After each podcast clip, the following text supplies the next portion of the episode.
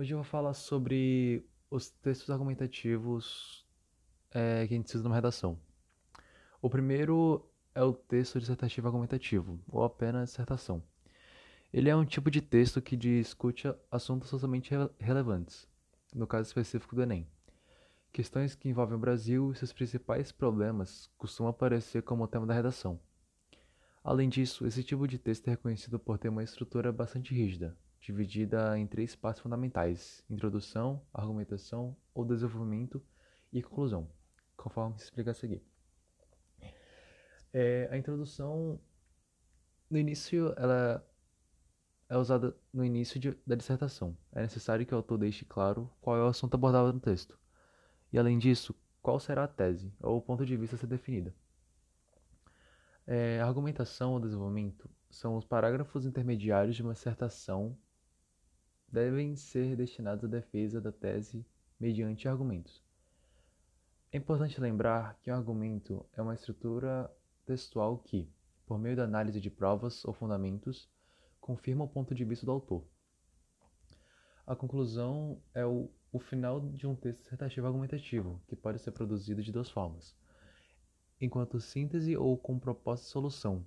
No, no caso da conclusão por síntese, o autor repete os argumentos resumidamente e conclui o texto afirmando a veracidade da tese.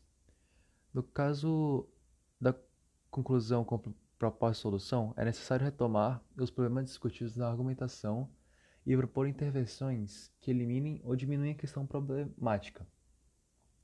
É importante lembrar que as soluções sugeridas devem ser detalhadas, explicitando-se os agentes que promoverá a solução, as ações, o que será feito para sanar a questão, os meios, como será promovida a intervenção e os objetos para que será feita a ação sugerida. O segundo tipo de argumentação é o argumento de autoridade. A temática da redação é sobre ciência. Você pode citar o divulgador científico Attila Amaral, por exemplo, que é uma fonte confiável e com propriedade em questão. Da mesma maneira, se a temática envolver a educação, que tal utilizar alguma citação do educador, Paulo Freire? Você pode fazer isso de forma direta por meio de aspas, com as frases exatas do que as autoridades escolhidas falaram, ou indiretamente, ao reescrever o que as pessoas citaram. Ao utilizar esse argumento, sua redação ganha mais fundamentação e credibilidade no que é escrito.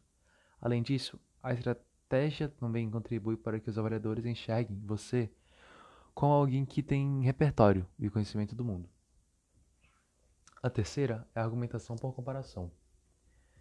É possível expor dois lados de um mesmo fato e fazer um comparativo para comprovar um ponto de vista defendido.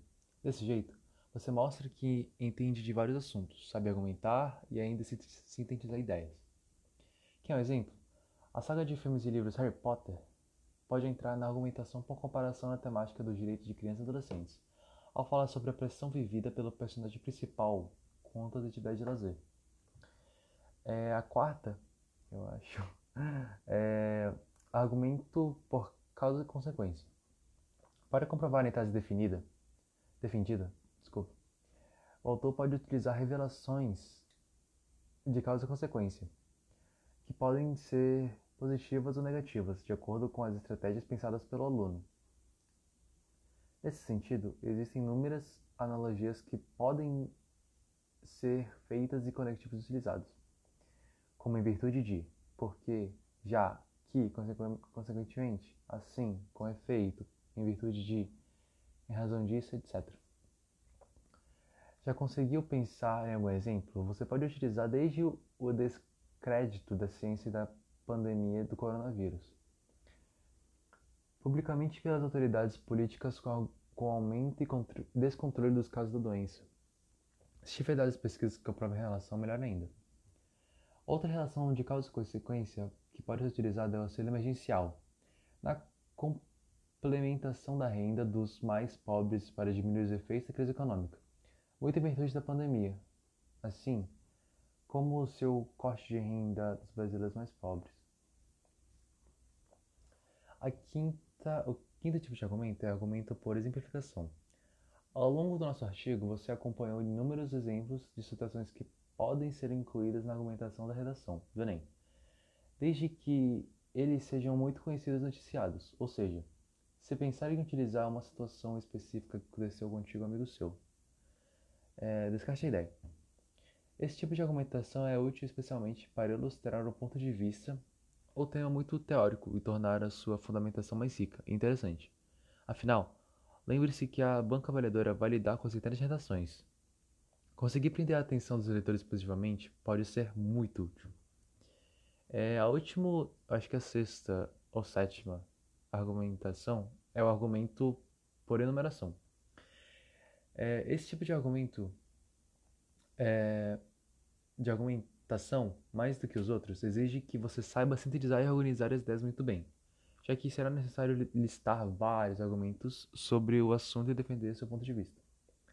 Uma forma de fazer isso é mencionar na introdução que existem dois problemas para a temática abordada e citá-los a um ao longo do desenvolvimento. Para isso, é possível contar com os conectivos. Primeiramente, em primeiro lugar, além disso, outro fator importante, etc.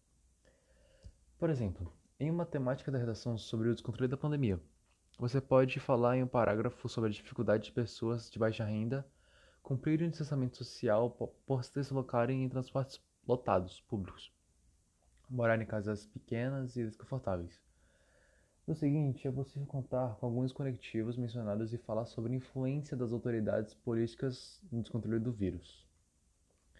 É, adotar as melhores estratégias para ter um bom resultado na redação, passa necessariamente pelo conhecimento dos diferentes tipos de argumentação.